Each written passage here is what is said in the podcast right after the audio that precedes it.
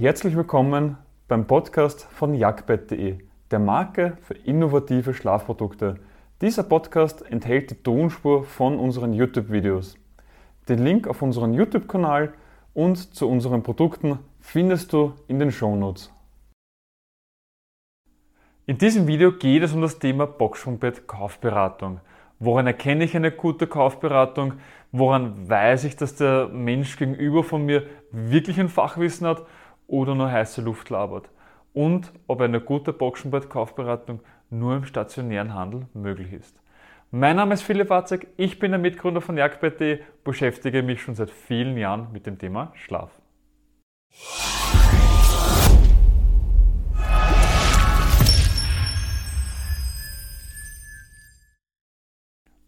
Eine gute Boxsprungbettkaufberatung fängt nicht beim Bett an, sondern bei dir.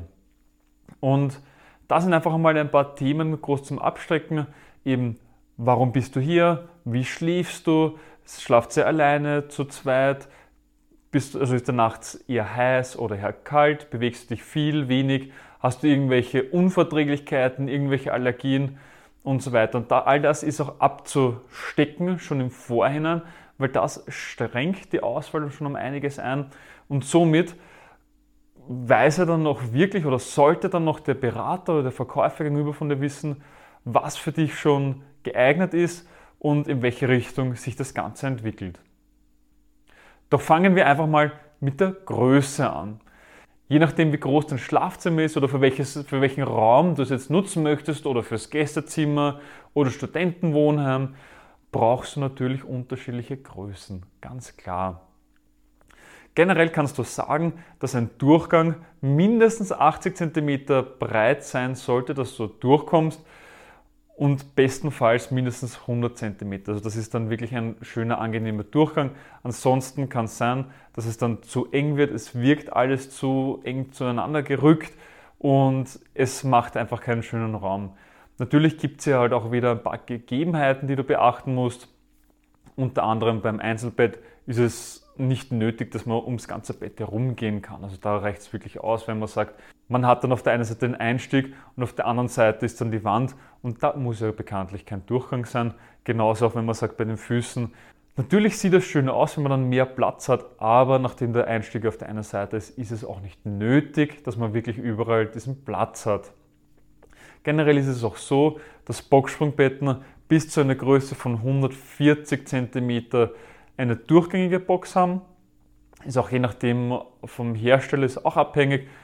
Ähm, manche nutzen dann zwei 70 cm Boxen aus Gegebenheiten, weil eine 1,40 x 2 Meter Box sich einfach schwer bei irgendwelchen Treppen und sonstigen Aufzügen oder sowas durchtransportieren lassen und dementsprechend äh, produziert man hier dann auch oftmals zwei einzelne Boxen und die kann man dann schneller überall reinbringen. Ab einer Größe von 160 cm ist es auch üblich, dass man zwei verschiedene Matratzen drinnen hat und somit auch zwei verschiedene Härtegrade wählen kann. Ein Härtegrad ist nichts anderes, als dass er die Festigkeit der Matratze bestimmt. Und das bringt mich auch schon zum nächsten Punkt. Welcher Härtegrad ist denn für dich geeignet? Beim Härtegrad unterscheidet man zwischen H1, H2, H3, H4, H5. H1 ist ganz weich, H5 ist ganz fest. Und das hat den Hintergrund, dass eine Person, die 120 Kilogramm wiegt, viel mehr Gegendruck braucht, viel mehr Festigkeit braucht, als wie eine Person, die nur 50 Kilogramm wiegt. Und eines auch gleich einmal vorweg, ein Härtegrad ist nicht genormt. Wenn jetzt ein Hersteller, also Hersteller A nennen wir einfach einmal, einen Härtegrad H3 verwendet, und wir jetzt eine Matratze in H3 vom Hersteller B verwenden, müssen diese nicht gleich fest sein, weil ja jeder Hersteller seine eigene Härte verwendet.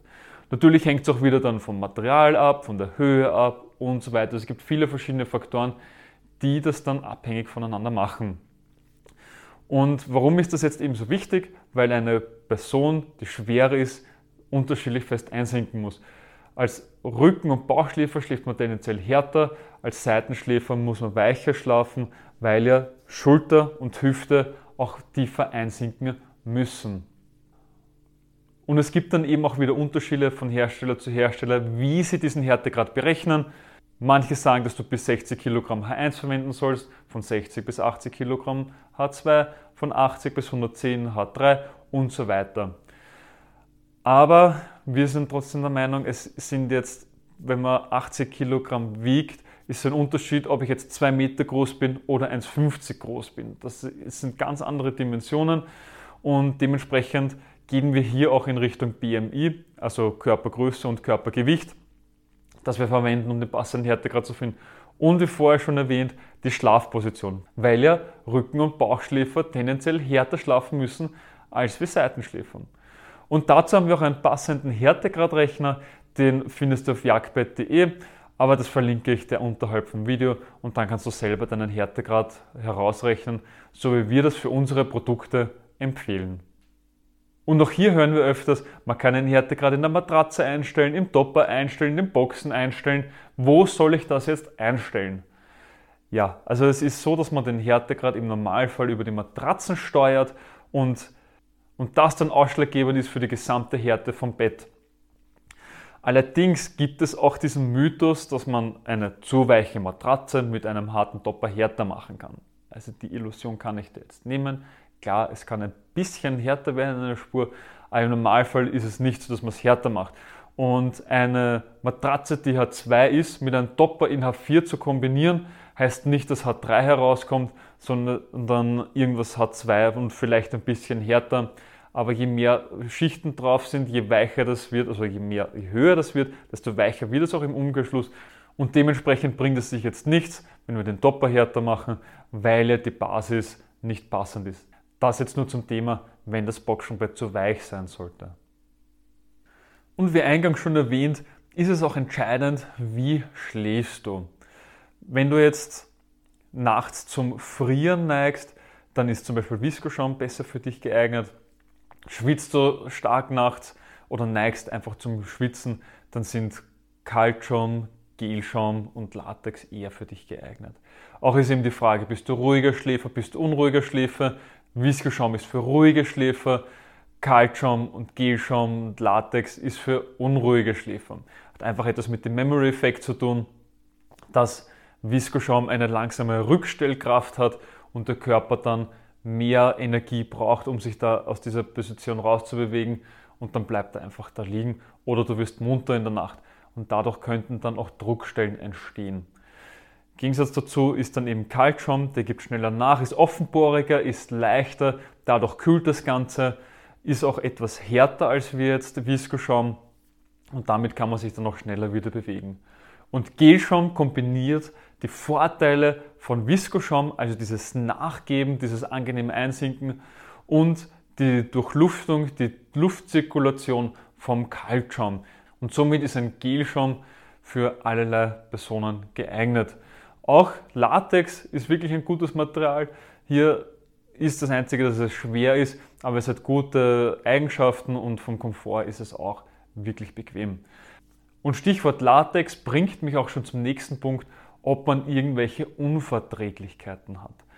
Bei Allergien, sei es jetzt Latex oder Hausstaubmilbenallergie, muss man auch schon auf gewisse andere Sachen aufpassen. Latexallergie Klar, dann darf der Topper oder die Matratzen nicht aus Latex sein. Hausstaubmilbenallergie muss man wieder ein bisschen darauf achten. Unter anderem könnte man Kunstleder verwenden statt Stoffbezug. Unbedingt ist wichtig, dass sich der Bezug vom Topper abnehmen lässt. Und bei Polyesterbezug sollte er bei mindestens 30 Grad Celsius gewaschen werden können, weil er von Haus aus schon antibakteriell ist. Und wenn du jetzt einen Baumwollbezug hast, sollte er bei mindestens 60 Grad Celsius gewaschen werden, damit wirklich alle allergenen Stoffe da drinnen rausgewaschen werden. Und eine weitere Besonderheit für Allergiker ist, dass sie keinen Motor oder Bettkasten im Boxspringbett verwenden sollten. Weil bei einem Motor oder bei einem Bettkasten kommt dann auf der Unterseite eine Holzplatte hinein. Das heißt, die Luftzirkulation wird unterbrochen. Es kann zu einem Feuchtigkeitsstau kommen und somit sich die Milben viel schneller einnisten und damit kommt es dann viel schneller zu Problemen mit der Allergie. Und eines darf in der Boxspringbett-Kaufberatung nicht fehlen, nämlich der Preis. Was ist jetzt ein guter Preis? Was ist noch gerechtfertigt? Was ist nicht gerechtfertigt?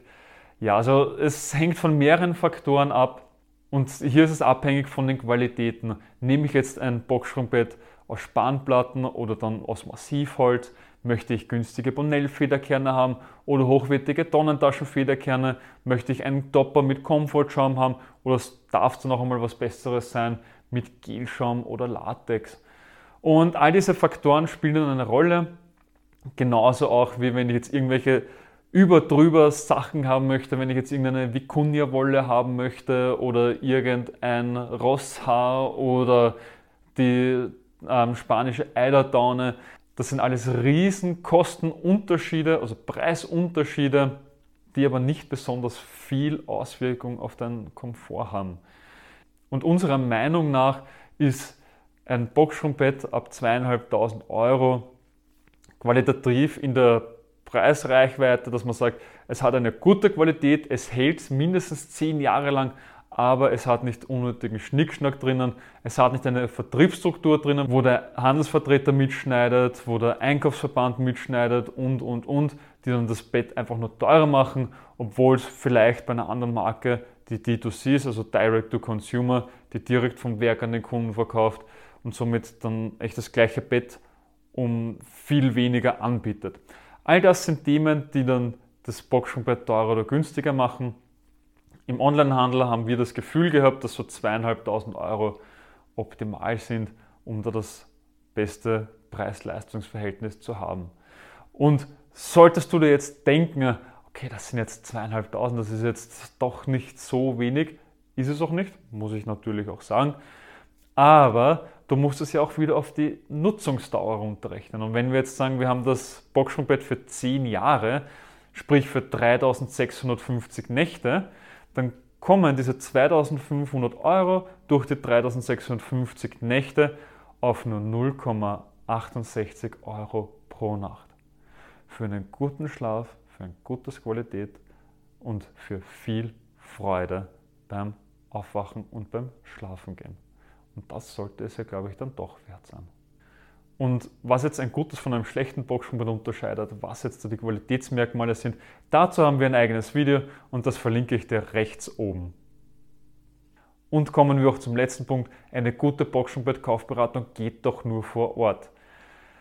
Also seitdem es Smartphones gibt und jeder eine Kamera zu Hause hat, also immer in der Hosentasche einstecken, ist das kein Argument mehr. Weil man kann auch sich selber abfotografieren, wie man im Bett liegt, um dann zu zeigen, ähm, wie das dann wirklich aussieht. Wir haben das zum Beispiel so gelöst, dass wir auch am Telefon eine Beratung anbieten oder per Mail anbieten. Also sollte jetzt jemand sagen, es ist zu hart, zu weich, möchte vielleicht einfach nochmal eine Bestätigung haben, dann bekommen wir die Fotos und können dann genau sagen, wo sinkt es zu weit ein, wo zu wenig, ist das Kopfkissen schuld, müssen wir den Härtegrad tauschen. Also so kann man das dann auch machen und würde ich auch unbedingt empfehlen, wenn ich jetzt in einem Handel bin, dass ich mir, bevor ich das Boxspringbett kaufe, zuerst noch einmal ein Foto von meiner Wirbelsäule geben zu lassen oder von mir, wo ich seitlich in dem Bett liege. Einfach nur zur Sicherheit, um mich zu vergewissern, dass das wirklich passt. Und der Onlinehandel hat dann eben auch noch den Vorteil, dass es oftmals mit einem Probeschlafen verbunden ist, wo man das Boxsprungbett in seiner gewohnten Umgebung in Ruhe ausprobieren kann. Und warum ist das so wichtig? Weil wir brauchen sechs Wochen, bis sich der Körper aus der Schutzhaltung von der alten durchgelegenen Matratze wieder herausbewegen kann, also bis er das wieder verlernt und sich dann auf die neue Unterlage einlassen kann. Und deswegen sollte man dem Körper auch mindestens sechs Wochen lang Zeit geben, um sich an die neue Unterlage zu gewöhnen. Ich hoffe, du hast direkt etwas aus dieser Podcast-Folge für dich mitnehmen können. Wenn ja, dann gib uns eine Bewertung auf deiner Podcast-Plattform. Sie hilft mehr, als du glaubst. Weitere Informationen zu uns findest du auf jagdbett.de. Den Link dazu findest du auch in den Shownotes. Bis zum nächsten Mal.